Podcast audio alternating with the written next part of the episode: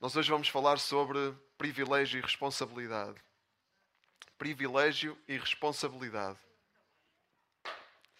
Nós estamos no profeta Amós. Alguém conhece o profeta Amós? Não é atroz, não é a voz, é Amós. Okay? O profeta Amós. Um profeta que falou da parte de Deus, como todos os profetas fazem. Porque um profeta fala da parte de Deus. E este profeta falou da parte de Deus ao reino de Israel. O reino de Israel original estava dividido em dois: o reino de Israel no norte e o reino de Judá no sul.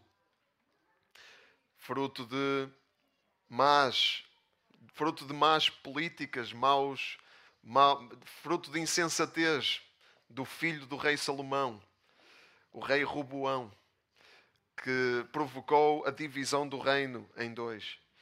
E Amós está a profetizar num contexto assim, num contexto de, de um reino dividido. Um, mas estava a profetizar no contexto de um reinado do rei Jeroboão II.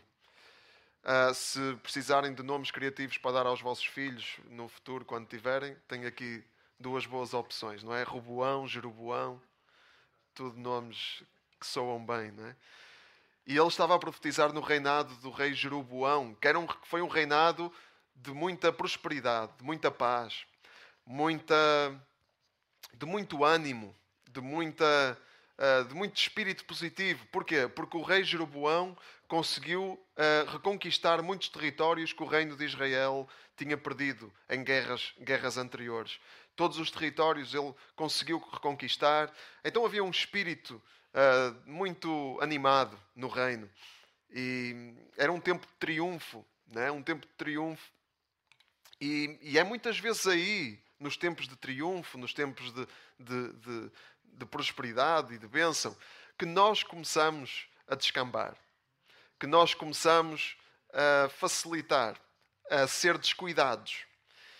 E, e foi isso que aconteceu no reino de Israel porque havia muita prosperidade e quando, quando há muita prosperidade, quando a vida corre muito bem, nós às tantas começamos a achar que estamos no controle, né? que, que as coisas estão sob controle, que, eh, que nós estamos, estamos na mão de cima, não é? que nós conseguimos uh, orientar as coisas. Uh, quando, quando há muita prosperidade, nós ficamos assim mais relaxados, uh, não, não vemos tanta, não sentimos tanta tanta pressão para nos, para, para nos submetermos a alguém maior do que nós. Porque nós achamos, quando estamos em prosperidade, temos tendência para achar que nós somos os maiores. E o povo de Israel estava a achar isso e por isso estava a viver de uma forma completamente contrária àquilo que Deus tinha revelado na, na sua palavra, na sua lei, do tempo, no tempo de Israel. Uh, então, havia um espírito altivo de confiança, de orgulho, de excesso de confiança. E como diz o povo, né, o orgulho precede o quê? A queda. O orgulho precede a queda. E, e havia eh, e, e o povo de Israel era um povo muito privilegiado. Porquê? Porque era o povo a quem Deus tinha revelado. Mas com grandes privilégios, como diz o tio Ben com grande poder. Alguém sabe quem é o tio Ben? Ninguém sabe quem é o tio Ben? Sou eu o único nerd aqui. É. Tio Ben do Homem-Aranha. Com grande poder vem grande responsabilidade. É isso mesmo. E esse é o primeiro ponto da nossa mensagem. Com grande poder vem grande responsabilidade. Com grandes privilégios vem grandes responsabilidades. Vamos abrir em Amós, no capítulo 3. Amós 3.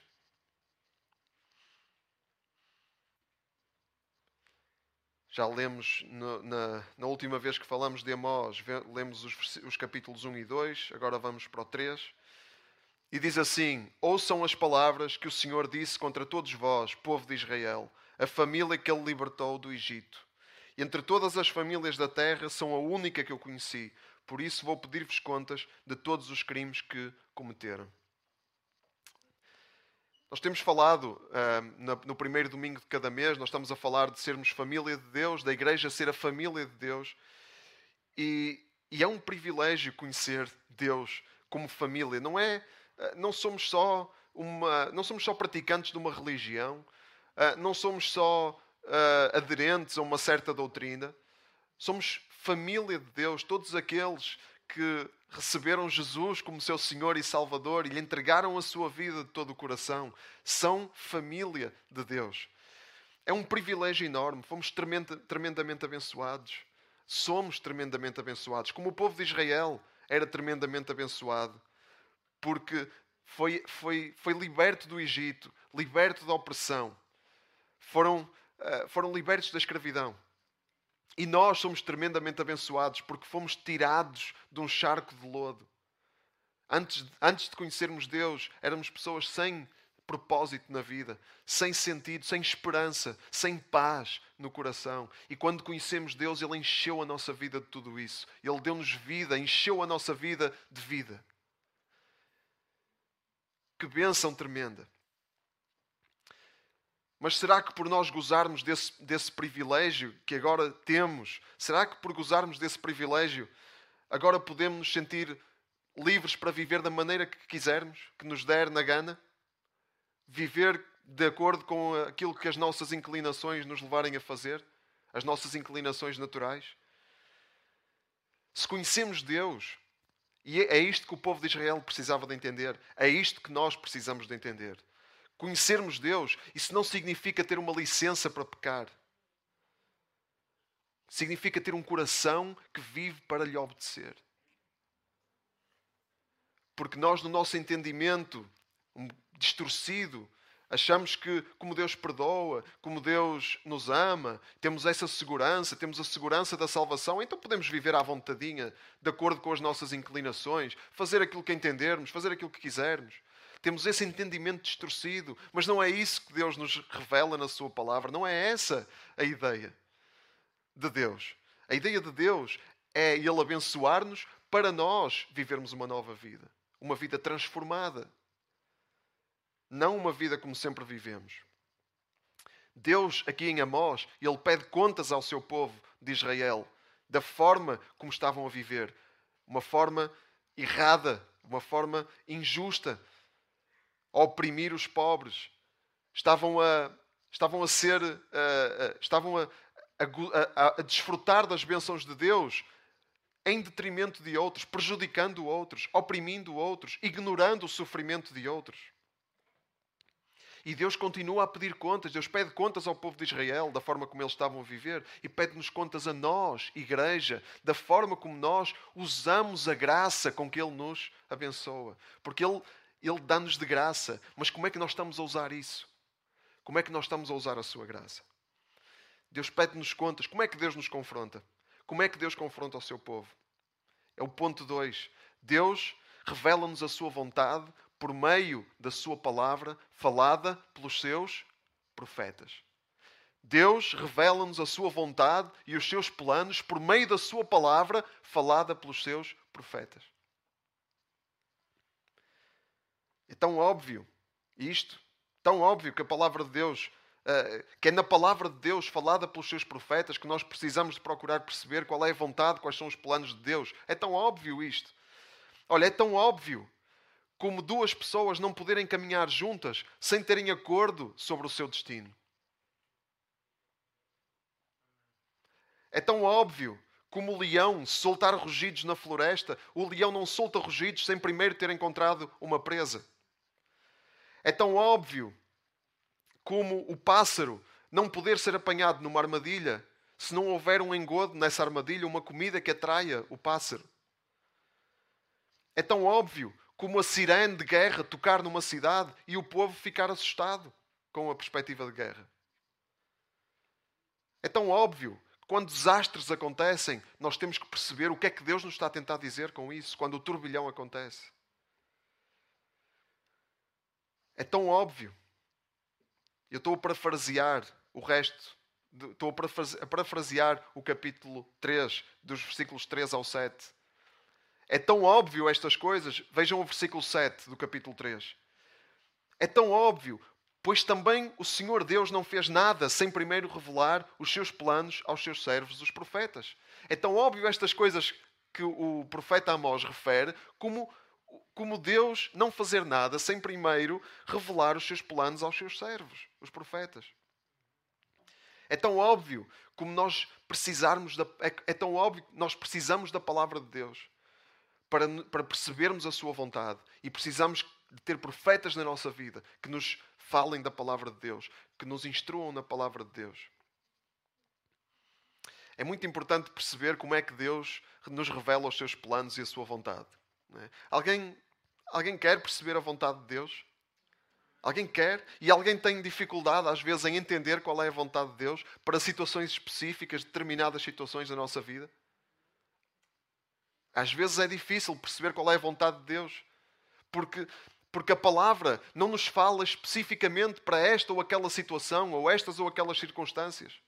Nós precisamos de aplicar a palavra às circunstâncias. E precisamos de pessoas, profetas, que nos ajudem a aplicar a palavra às circunstâncias. Foi o que Israel tinha com Amós. Amós, ele pegou na palavra e aplicou às circunstâncias em que estava a viver. E nós precisamos de profetas que façam isso conosco na nossa vida.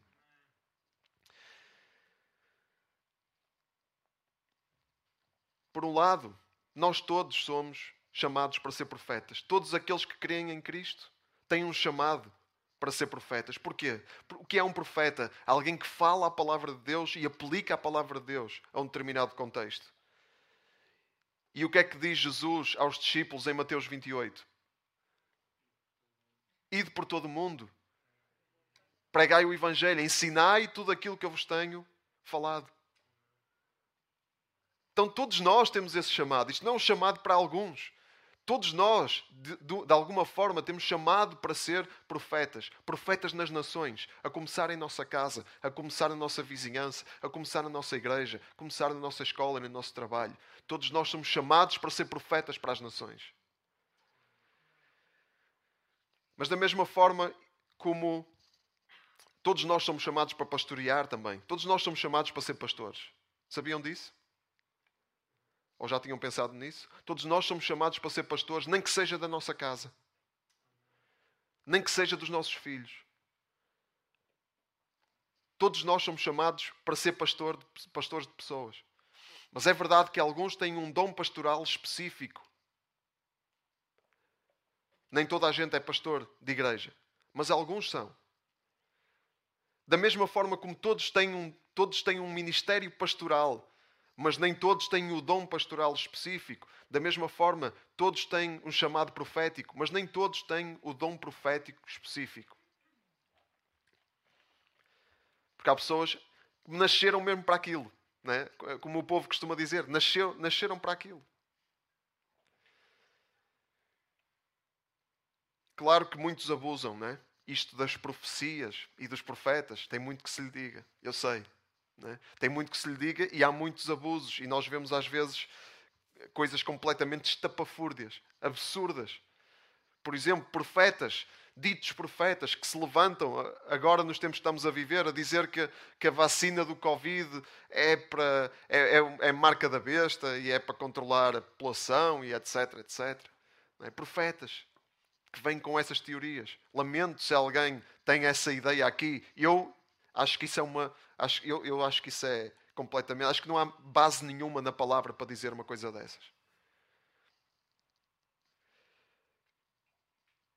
Há, há, também profecias, há aquela ideia que, que, uma profecia, em alguns círculos mais, mais vibrantes, se posso dizer assim, que, que, que, acha, que se acha que a profecia tem que ser é uma coisa assim meio muito mística, que tem que vir assim num clima de êxtase, não é? E, em climas que são às vezes autênticos circos, não é? em, em, que toda a gente faz barulho, uma barulheira desgraçada e de repente, olha, lá, lá sai uma profecia. Tem que ser assim um clima de êxtase emocional. Parece que, parece que para falar a palavra de Deus tem que estar toda a gente a dar cambalhotas.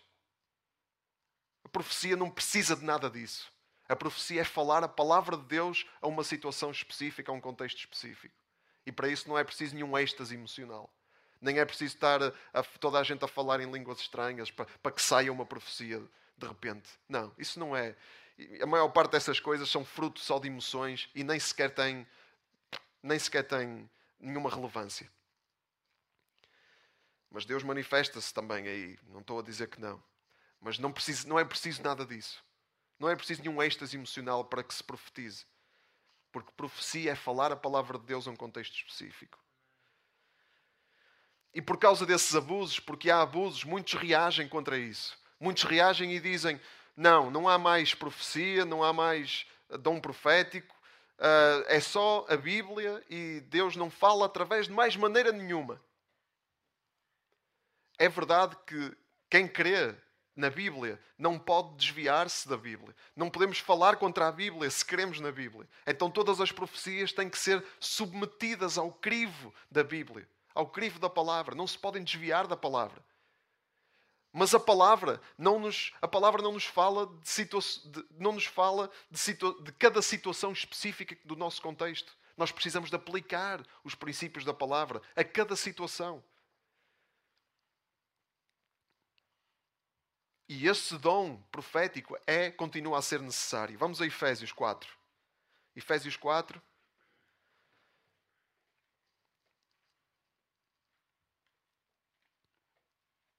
Efésios 4, 11.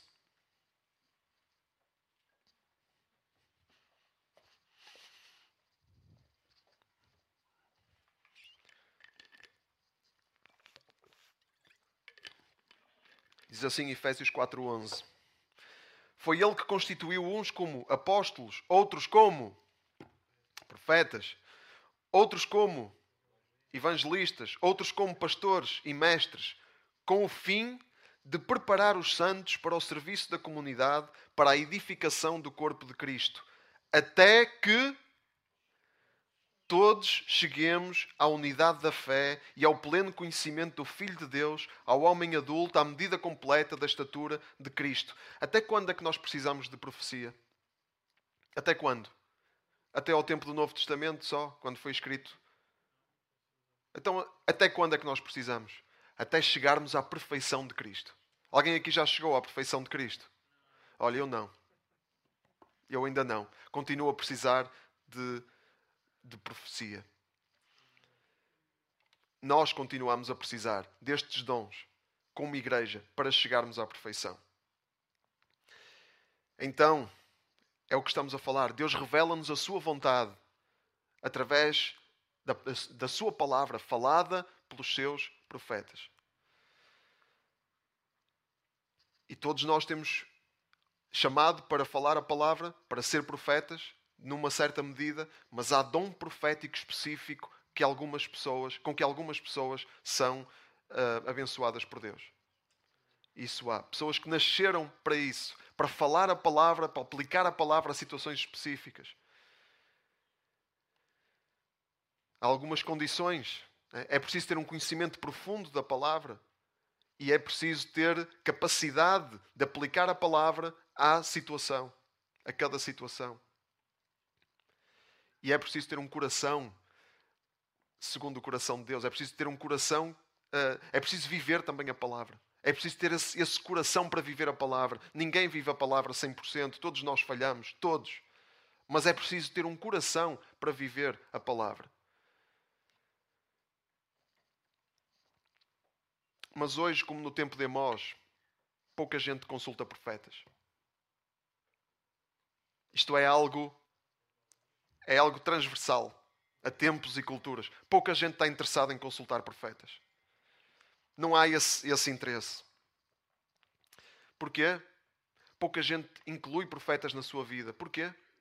Pouca gente reconhece a outros a capacidade profética de falar à sua vida, de falar a palavra de Deus à sua vida. Pouca gente reconhece isso, pouca gente quer isso. Porquê? Porque não dá jeito nenhum ter profetas que muitas vezes nos dizem aquilo que nós não queremos ouvir. Não dá jeito nenhum. E nós estamos na igreja do eu, estamos no tempo da igreja do eu, em que cada um é uma ilha, cada um vive como uma ilha, cada um faz o seu caminho, cada um toma as suas decisões, cada um decide uh, o que quer, como quer, quando quer. E ninguém tem nada a ver com isso. É essa a mentalidade do tempo que nós vivemos. Não é essa a mentalidade que nos é transmitida na Bíblia. Não é essa a filosofia, não, não, é essa, não são essas as ideias que nós vemos na palavra de Deus. Mas é o tempo em que nós estamos a viver. Não queremos consultar profetas, nem queremos.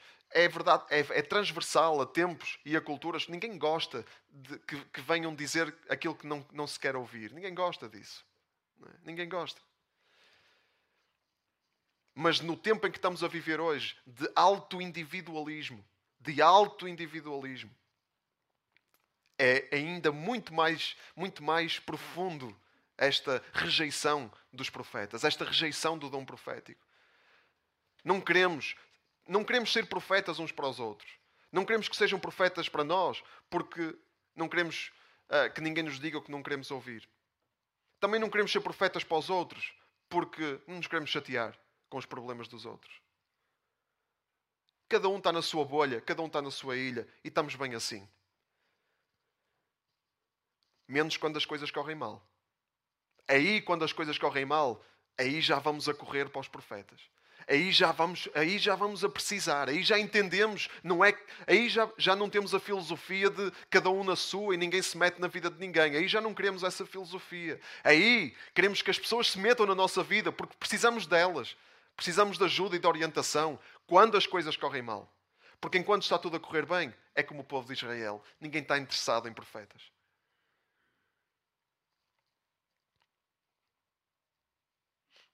Outra vez, é verdade que há muitos abusos, muitos abusos de profetas que profetizam mal, falsos profetas. Existem falsos profetas.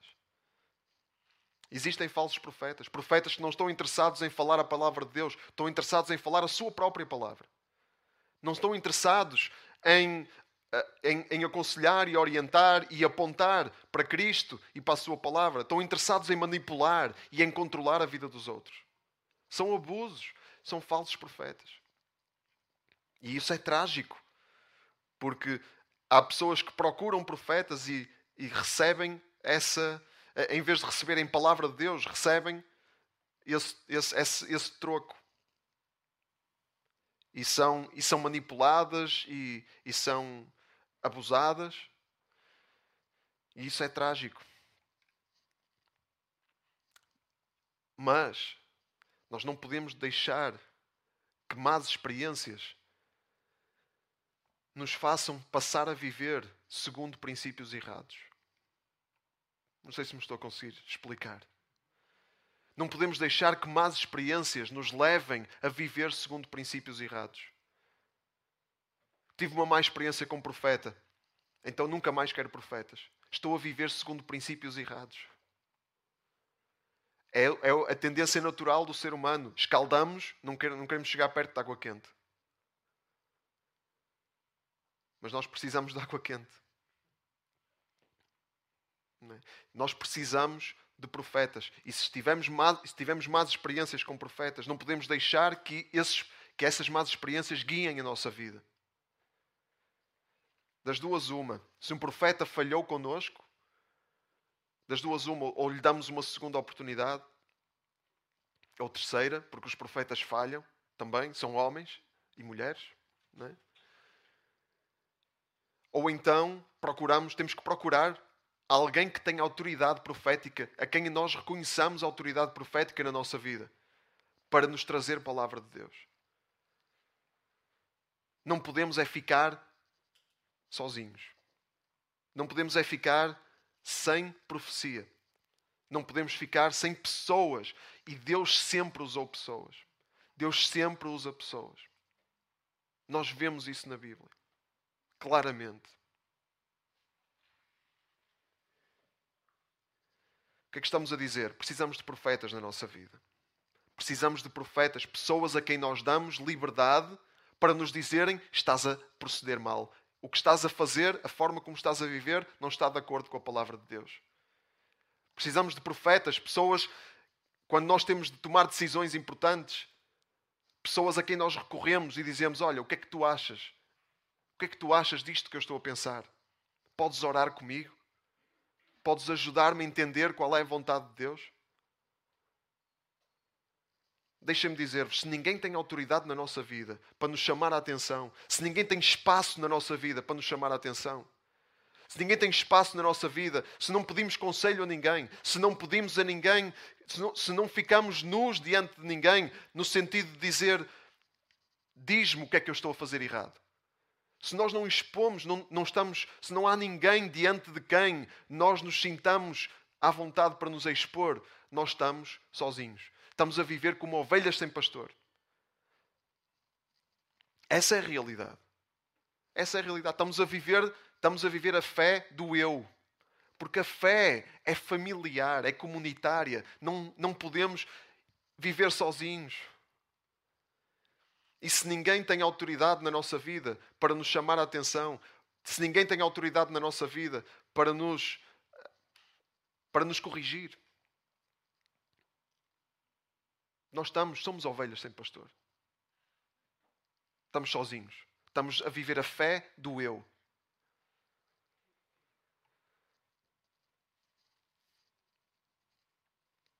Os profetas falam de maneiras diferentes.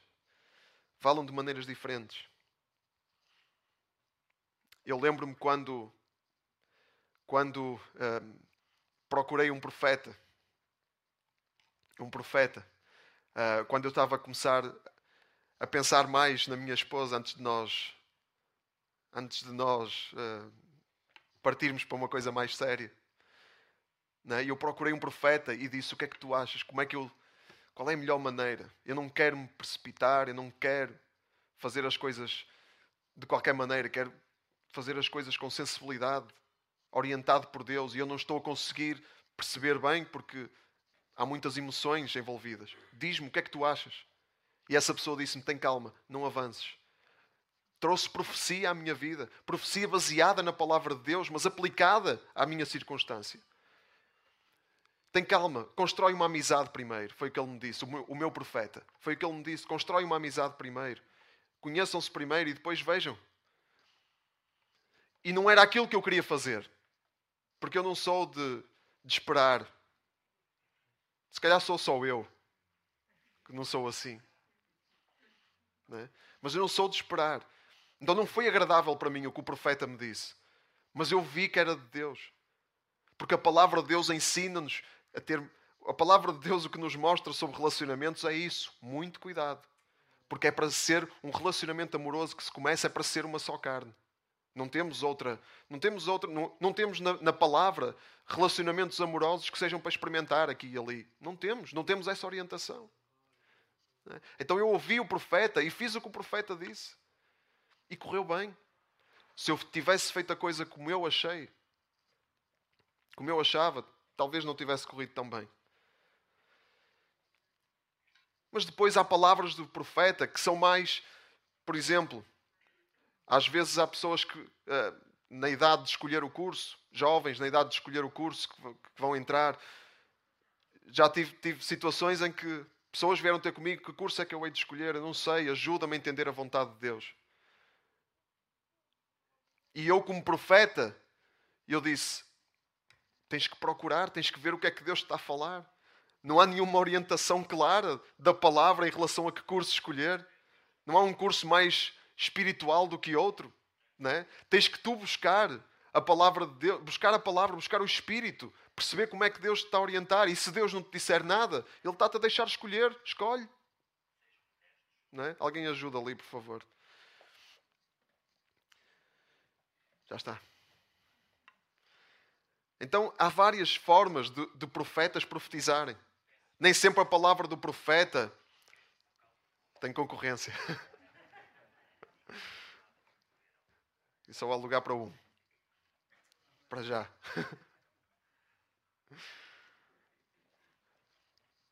Nem sempre o profeta tem uma palavra específica, faz isto, faz aquilo, isto está errado ou isto está certo. Às vezes há vários caminhos e o profeta tem que ajudar a discernir como é que o Espírito de Deus está a falar.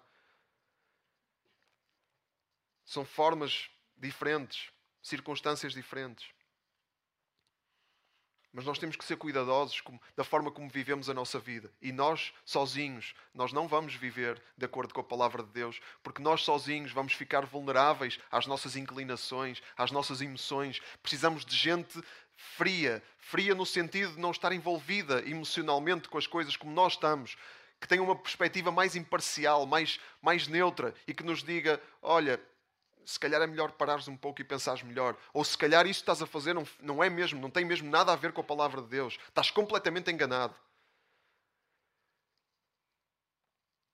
Há um versículo que eu lembro muitas vezes, lembro muitas vezes deste versículo que está em Provérbios 11, 14 e que diz: Não havendo sábia direção, cai o povo, mas na multidão de conselheiros há sabedoria ou segurança, na tradução que eu tenho. Né? Na multidão de conselheiros há segurança. Quem são os teus conselheiros? Quem são as pessoas a, que tu, a quem tu perguntas o que é que achas que eu devo fazer? Ou achas que eu estou a proceder bem? Achas que eu estou a agir bem? Quem são essas pessoas? Se não tens pessoas assim na tua vida, não tens profetas, estás sozinho. És uma ovelha sem pastor. Peço desculpa. Porque, porque isto de. Uh, isto de isto de estar, de estar fazer parte de uma igreja, estar numa religião, isto aqui engana muito. Engana muito. O povo de Israel também estava. O povo de Israel também era povo de Deus. Também, também fazia parte da família de Deus. Mas estavam a viver completamente ao contrário daquilo que Deus queria. Se nós somos, nós somos chamados para ser profetas, somos chamados para ter profetas e para ser profetas também. Para a vida dos outros. Agora, temos que estar a arrumar a nossa casa primeiro. Ou, ou, ou, temos que estar a arrumar a nossa casa para podermos ajudar outros a arrumarem a sua casa. Porque se a nossa casa está completamente em frangalhos e desarrumada, não temos condições para ajudar outros. Não temos, se, se, nós na nossa própria vida, eu não estou a dizer que a nossa vida tem que estar perfeita primeiro, para depois termos condições para ajudar outros, porque senão ninguém tinha condições para ajudar outros. Eu não tinha de certeza. Mas o nosso coração tem que estar empenhado, empenhado em arrumar a nossa casa enquanto nós ajudamos outros a orientar a sua. Não podemos nós viver da maneira que, que, que, nos dá na gana e depois dizer a outros que têm que viver segundo a palavra de Deus. Não. Não funciona assim. Então, nós somos chamados para ser profetas e um profeta tem que, tem que aprender da palavra de Deus, tem que aprender da palavra tem que ter um conhecimento profundo da palavra, tem que ter um coração empenhado em viver a palavra. E tem que saber aplicar a palavra ao contexto. Isto é um, claro que é um processo. Né? E alguns têm esse dom específico, mas todos nós, na sua medida, têm chamado para isso também. Claro que temos de nos preparar. Vida de profeta é dura. Muitas vezes, a maior parte das vezes, ninguém quer Ninguém quer profeta. Ninguém quer consultar profeta, nem ninguém quer que o profeta venha meter o nariz onde não é chamado. Ninguém está, ninguém está muito disposto a ser corrigido. Ninguém está muito disposto a ser confrontado. Não queremos isso. No tempo que estamos a viver, muito pior ainda. Porque a questão da autoridade está muito enfraquecida. Para o bem e para o mal. Para o bem e para o mal. Mas Amós, ele, ele fez isso. Ele não estava à espera de uh, coisas muito. de recompensas agradáveis. Não estava à espera que toda a gente levasse em conta aquilo que ele estava a dizer e que mudasse o seu rumo. Se calhar ele tinha essa, essa esperança, mas ele não estava à espera disso. No sentido em que ele conhecia o povo. É? E ele teve que falar coisas desagradáveis e teve uma recompensa nada agradável. Depois vamos ver no resto do livro. Então, com grandes privilégios vêm grandes responsabilidades. Somos povo de Deus, temos um privilégio e, e, e esse privilégio implica que temos uma responsabilidade de viver em obediência. Ponto 2. Deus revela-nos a sua vontade através da sua palavra falada pelos seus profetas.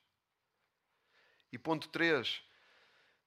Deus, Ele não pactua com cristianismo nominal. Não, pactua com cristianismo não praticante. Nós temos, e os profetas entram em ação aí, né? para falar ao cristianismo não praticante. Nós ouvimos esta expressão não praticante e associamos à, à Igreja Católica, os católicos não praticantes. Eles ao menos são honestos. né? mas, mas usam não praticante para não ir à missa. Não é? Eu não vou à missa, não sou praticante. Os evangélicos, há muitos evangélicos não praticantes. Uf, Muitos evangélicos não praticantes. Se calhar vão às missas todas, não faltam a uma missa. Estão nas missas todas, mas depois na sua própria vida vivem como se Deus não existisse. Vivem como se Deus. Deus não tem, Deus não tem qualquer relevância para a vida prática do dia a dia. É. Há muitos evangélicos assim também. Não praticantes. Mas Deus não pactua com isso. Porque Ele, ele, não, ele, ele ama, ama demais para deixar as coisas continuarem mal. É. É fruto do amor de Deus. Só que o amor tem esse lado nada agradável de nos dizerem coisas que nós não queremos ouvir e de nos trazerem coisas, consequências desagradáveis para as formas uh, contrárias à palavra que nós escolhemos viver. Vamos ver algumas passagens que mostram o que é que Deus tem a dizer à, à religião falsa. Vamos ver algumas passagens daqui da Mós. À religião falsa e hipócrita. Mas antes disso, vamos lembrar e manter isto na nossa mente. Para quem é que Jesus dirigiu as palavras mais duras? Os religiosos. Os religiosos hipócritas. Para a religião falsa e hipócrita, Jesus ele teve palavras bem duras. Ele teve palavras muito desagradáveis, muito mesmo. É? Aquele, aquele Jesus muito docinho, é? que também é uma, também é uma, uma realidade. É? Mas quando, quando, quando ele estava a confrontar a religião hipócrita, ele não mediu as palavras. E quais foram, quais foram as palavras mais doces de Jesus? As palavras mais protetoras de Jesus? Mais amorosas de Jesus? Para quem foram? Para quem? Para os pequeninos, para os frágeis, para os fracos, para os vulneráveis. Para, para esses, Jesus teve palavras doces e amorosas. Então vamos manter isto bem presente na nossa mente. Enquanto lemos estas passagens de Amós, mostram aquilo que Deus detesta e, e aquilo que traz turbilhão e, e maldição sobre a nossa vida. Maldição é o contrário de bênção. Né? E quando nós vivemos, quando nós, quando nós vivemos de forma completamente contrária ao coração de Deus, em vez de desfrutar da bênção que Ele já nos deu, nós estamos a trazer sobre a nossa vida maldição. Não é nada místico, não é nada de, fe... de, de, bruxedo nem feitiçaria. É uma consequência normal. É? Nós, às vezes esta palavra maldição é uma palavra que nos faz remeter assim para coisas desse género. Mas é só uma palavra que é o contrário de bênção. Em vez de desfrutarmos da bênção, estamos a trazer maldição. Vamos a Amós 3. Continuarem a Amós 3 no versículo 10. Este povo, Amós 3.10, este povo não conhece o procedimento reto, palavra do Senhor. Enchem os palácios de coisas roubadas por meio do crime e da violência. Por isso, o Senhor Deus faz saber que o inimigo há de cercar a nação, destruir o seu poder e os seus palácios hão de ser saqueados. Contra os ricos, que se diziam povo de Deus, mas roubavam, cometiam violência contra os mais fracos, viviam na opulência enquanto aqueles, enquanto os mais fracos sofriam e enquanto eles estavam completamente indiferentes ao sofrimento dos mais frágeis. Alguém que vive assim, na opulência e indiferente ao sofrimento dos mais frágeis, traz sobre si maldição. Deus detesta religião hipócrita. Deus detesta religião falsa. contra as mulheres. Uh, Amós também fala, as mulheres ricas. Versículo, uh, capítulo 4, podemos avançar para o próximo capítulo. Capítulo 4, versículo 1. Ouçam bem isto, vacas de Bazã. Nada simpático este profeta. Exploram os fracos e oprimem os pobres, e dizem aos grandes do país: Tragam vinho e bebamos. O Senhor Deus jurou pela sua honra. Hão de vir dias terríveis, em que sereis arrastadas com ganchos e os vossos filhos com arpões de pesca. Saireis pelos buracos dos muros, uma de cada vez, e arrastadas para o Hermão. Palavra do Senhor. Contra as mulheres que viviam, as mulheres ricas que viviam na opulência, a desfrutar do bom e do melhor, enquanto os mais fracos e os mais pobres viviam na miséria. As vacas de Bazã. Bazã era um sítio perto da Galileia onde Jesus também andou muito, em que havia muita relva, não havia pedras, era só relva e as vacas pastavam lá à vontade, sem qualquer preocupação. E Amós chamou as mulheres de Israel vacas de Bazã a pastar nos pastos verdes enquanto as pessoas sofriam, enquanto os miseráveis uh, viviam oprimidos. E Deus detesta a religião falsa. E Deus detesta a religião hipócrita. Mas, mas é importante também perceber que no meio desse cenário, esse cenário de afronta a Deus e à sua vontade, Deus ainda apela a que haja arrependimento. Porque o coração de Deus é isso. O coração de Deus não é. Deus não tem prazer nenhum em trazer maldição. Deus não tem prazer nenhum. Deus quer que todos vivam na sua bênção. Por isso é que Jesus veio morrer por todos, para que todos possam desfrutar das, das suas bênçãos, das bênçãos que Deus já nos deu em Cristo. Então, no capítulo 5, vamos ao capítulo 5, versículo 14. Deus faz este apelo. Capítulo 5, 14. Procurem o bem e não o mal, para poderem viver. Só então é que o Senhor, Deus Todo-Poderoso, estará convosco, como dizem.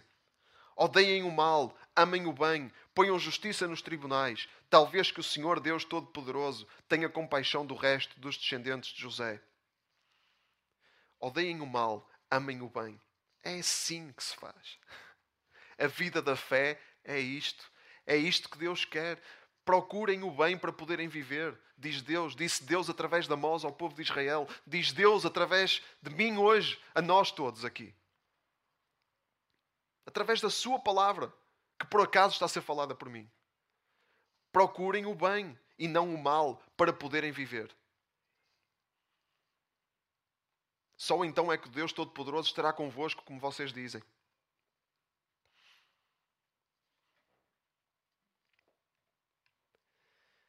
E nós temos. Uh, é muito fácil nós enganar-nos, nós crentes. Vimos às nossas festas, às nossas celebrações, temos boa música, temos, temos um ambiente ah, vibrante e achamos que é por isso, é achamos que é por isso que Deus está connosco. Deus está connosco se nós amarmos o bem e odiarmos o mal. É assim que Deus está connosco. É o nosso coração que importa para Deus, não é a qualidade das, das nossas festas. Não é as nossas reuniões que dão prazer a Deus, é os nossos corações. Amós 5, 21. Vamos ao versículo 21 mais abaixo. Odeio e desprezo as vossas festas. Não me agradam as vossas cerimónias litúrgicas. Ainda que me ofereçam animais em sacrifício ou me tragam outras ofertas, não as aceito. Nem sequer olho para os animais gordos dos vossos sacrifícios. Afastem de mim o barulho dos vossos cânticos. Não posso ouvir a música das vossas harpas. Quero sim que a justiça corra como as águas e aquilo que é reto como um rio que nunca seca. Povo de Israel, porventura me ofereceram sacrifícios e ofertas durante os quarenta anos que vos conduzi pelo deserto? mas levaram em procissão as imagens de Sicut, vosso Deus Rei, e Quium, vosso Deus Astral, que fabricaram para os adorar. Por isso vou mandar-vos para o exílio, para além das terras de Damasco. É isto que diz o Senhor, cujo nome é Deus Todo-Poderoso. Contra a prática da religião falsa. Deus detesta a religião falsa se olharmos para o ministério de Jesus, vemos que não há nada que Deus deteste tanto como religião falsa. Foi a religião falsa que crucificou Jesus. A religião falsa detesta Deus e Deus detesta a religião falsa e hipócrita. E nós muitas vezes enganamos. Estamos aqui, oramos, Deus recebe o nosso louvor, recebe a nossa adoração. Ele recebe. Recebe se o nosso coração amar a justiça, se o nosso coração amar o bem e testar o mal. Aí é garantido que Ele recebe o nosso louvor e a nossa adoração. Mas Ele não recebe se o nosso coração amar o mal e testar o bem. Aí Ele não recebe. Podemos orar as vezes que quisermos, que Ele não vai receber, Ele não aceita esse tipo de adoração falsa. Não aceita. E, e traz turbilhão e maldição. Para que possamos acordar. Graças a Deus, porque Ele se preocupa connosco o suficiente para trazer turbilhão sobre a nossa vida, para nos acordar, para nos despertar. Graças a Deus, porque Ele não é um Deus indiferente que nos vê no mau caminho e lava as mãos e não quer saber. Deus é um Deus bom que não deixa o mal crescer livremente. E é suposto o povo de Deus ser diferente dos outros povos que não o conhecem. É suposto. Ser, é suposto haver diferença. Não somos melhores que ninguém, obviamente. Somos, somos todos desesperadamente necessitados da graça de Deus. Mas aqueles que recebem a graça, que recebem Jesus e todas as bênçãos que Ele traz consigo, esses têm uma responsabilidade de viver de forma diferente, porque têm tudo para viver de forma diferente. Amós 6. Amós 6, versículo 1, diz isso. A diferença entre o povo de Deus e outros povos tem que, se, tem que ser visível. Ai daqueles que vivem tranquilos em Sião e seguros na Samaria. Pensam que são os eleitos das nações e todo o povo de Israel vem ter com eles. Mas vão à cidade de Calné e vejam bem. Depois vão à grande cidade de Amate e deixam ainda a cidade de Gate dos filisteus. Porventura são melhores do que estas nações? Ou a terra deles é maior do que a vossa? Querem afastar o dia da desgraça, mas afinal, são vocês mesmos que apressam o reino da violência. Deitam-se em leitos de marfim, estendem-se em sofás luxuosos e a comer a carne dos cordeiros e das vitelas do estábulo. Tocam canções acompanhados à harpa e inventam instrumentos musicais à maneira de David. Bebem vinho em taças de cristal e usam perfumes caríssimos e não se afligem com a desgraça de Israel. Por isso vão ser os primeiros a irem para o exílio e acabam-se as comezainas em sofás de luxo acaba-se a festa. Quando nós bebemos vinho em taças de cristal e usamos perfumes caríssimos e estamos completamente indiferentes à miséria e ao sofrimento que nos rodeia, nós estamos muito longe do coração de Deus. Muito, muito longe. É uma, e estamos a viver uma religião falsa. E temos que nos arrepender. Procurem o bem. Procuremos o bem para podermos viver. Procuremos o bem para podermos viver. Temos que clarificar aqui esta, temos que clarificar de uma vez por todas esta questão da graça, o que é a graça e o que é que nós fazemos com a graça. Porque Deus dá-nos tudo em Cristo. Deus, Jesus veio morrer em nosso lugar veio morrer, ele veio levar o castigo sobre todas as nossas transgressões. Nós, em Jesus, ao recebermos o seu sacrifício, nós temos liberdade, do, temos liberdade de tudo aquilo que nos destrói e que nós próprios trouxemos sobre nós. Deus oferece-nos isso gratuitamente. Ele oferece-nos a liberdade da morte, liberdade do pecado, liberdade do inferno. Deus oferece-nos tudo isso gratuitamente em Cristo. E quando nós recebemos esse sacrifício de Cristo, nós, nós somos, somos inundados com vida. Porque somos libertos do poder da morte. E temos esse privilégio de receber todas as bênçãos de Deus sobre nós e ter a certeza que, que, vamos estar com Deus eternamente e que um dia Deus vai criar novos céus e nova terra e nós vamos desfrutar da Sua presença para sempre, num lugar onde não haverá pranto, nem dor, nem lágrimas, nem pecado, nem morte. Que privilégio que nós temos, que bênçãos que nós temos em Cristo. Tudo isso Deus nos dá de graça quando nós lhe entregamos a nossa vida. De graça. É maravilhosa a graça de Deus, o maravilhoso amor de Deus.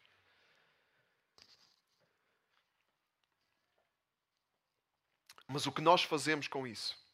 O que é que nós fazemos com isso? Porque aquilo que nós fazemos com isso tem consequências. A forma como nós vivemos com todas as bênçãos que Deus nos dá tem consequências. Nós temos uma responsabilidade de viver em obediência, porque Deus dá-nos tudo o que nós precisamos para viver em obediência. Aqueles que o conhecem e o recebem, recebem tudo aquilo que precisam para viver em obediência. Não nos falta nada. Nada. Vamos falhar, obviamente, mas no falhar também há aprendizagem. No falhar pedimos perdão, perdão a Deus pelas nossas falhas e crescemos. Quando não pedimos perdão, não crescemos, ficamos sempre na mesma, porque também não nos arrependemos. Agora é importante perceber que a nossa salvação não é uma licença para pecar. Isso produz morte e sempre produzirá morte. A nossa salvação dá-nos liberdade e poder para obedecer a Deus. E obedecer a Deus é vida para nós. Porque a vontade de Deus é vida para nós. Deus não, Deus não quer que nós obedeçamos para vivermos tristes e miseráveis e infelizes. Deus quer que nós obedeçamos para termos vida e desfrutarmos de tudo aquilo que Ele tem para nós. Paulo explica isso melhor do que eu. Vamos a Romanos 6 para terminar.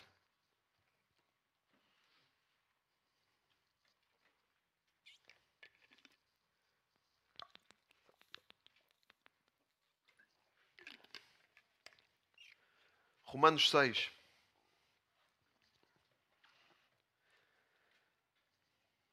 Que diremos então? Vamos continuar a viver no pecado para mais se manifestar a graça de Deus? De modo nenhum. Nós que morremos para o pecado, como poderíamos viver ainda em pecado? Não sabem que todos nós, os que fomos batizados para estarmos unidos a Jesus Cristo, ficamos unidos com Ele na Sua morte? Pelo batismo fomos sepultados com Cristo tomamos parte na sua morte. Assim podemos viver também uma nova vida, à semelhança dele, que ressuscitou da morte pelo poder divino do Pai. Se estamos unidos a Ele por uma morte como a sua, também havemos de estar unidos a Ele na passagem da morte à vida. Sabemos que aquilo que nós éramos antes morreu com Cristo na cruz, para ser destruído o que em nós havia de mal e para não sermos mais escravos do pecado. Aquele que morreu está livre do pecado. Se nós morremos com Cristo, acreditamos que também viveremos com Ele. Sabemos que Cristo, por ter passado da morte à vida, já não morrerá. A morte nunca mais terá poder sobre ele. Pela sua morte, Cristo morreu para o pecado de uma vez para sempre. E a vida nova que recebeu é vida para Deus. Do mesmo modo, do mesmo modo, e aqui vem a nossa parte, considerem-se também como mortos para o pecado mas vivos para Deus em união com Cristo Jesus. Que o pecado nunca mais tenha poder sobre o vosso corpo mortal, levando-o a obedecer às suas más inclinações.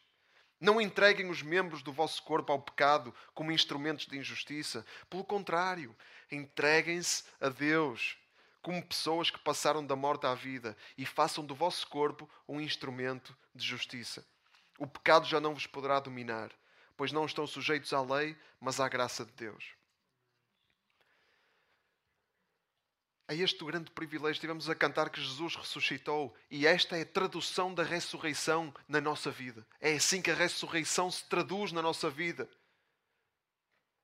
Que já passamos da morte para a vida, vivemos uma vida nova, uma vida de ressurreição. Uma vida em que já não estamos, já não somos escravos do pecado, das nossas inclinações naturais que nos levam à morte. Mas somos pessoas cheias de vida, que caminham num caminho de santidade, de obediência a Deus. Não obediência para sermos sujeitos a algum tipo de escravidão, mas obediência para sermos livres. É exatamente o contrário da, da nossa, da, do nosso pensamento natural. Está claro? Ficou claro? Então vamos ficar de pé e vamos orar.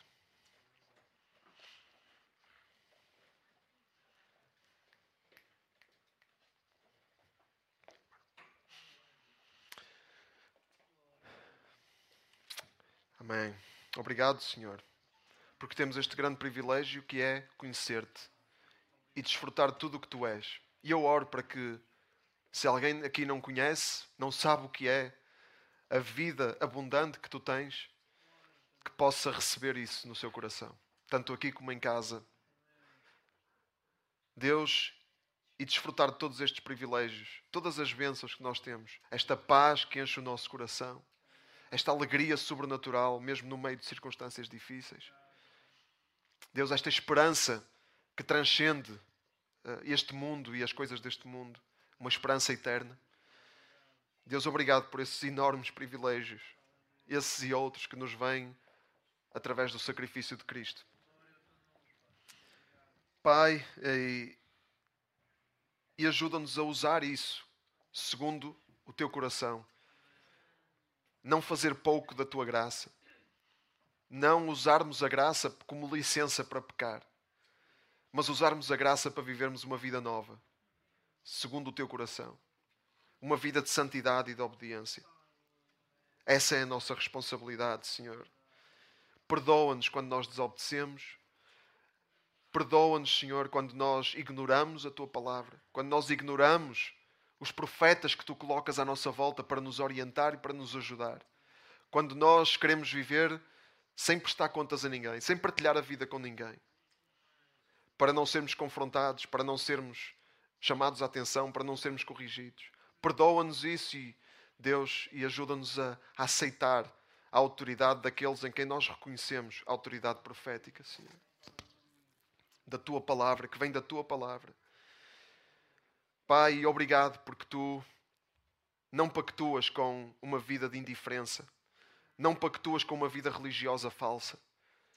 Livra-nos da nossa hipocrisia, da nossa falsidade, Senhor, e ajuda-nos a sermos pessoas autênticas que não apenas professam uma fé, não apenas levantam a sua voz para cantar, não apenas vêm a missas ou celebrações, mas têm um coração empenhado em viver uma fé prática, uma fé que afeta, que transforma todas as áreas da vida, Senhor. Deus, queremos ser esse povo. Livra-nos da morte, Senhor. E, e, e, atrai-nos a Ti para nós procurarmos a vida e podermos viver, Senhor para nós procurarmos o bem, amarmos o bem e detestarmos o mal. Pai, em nome de Jesus. Amém.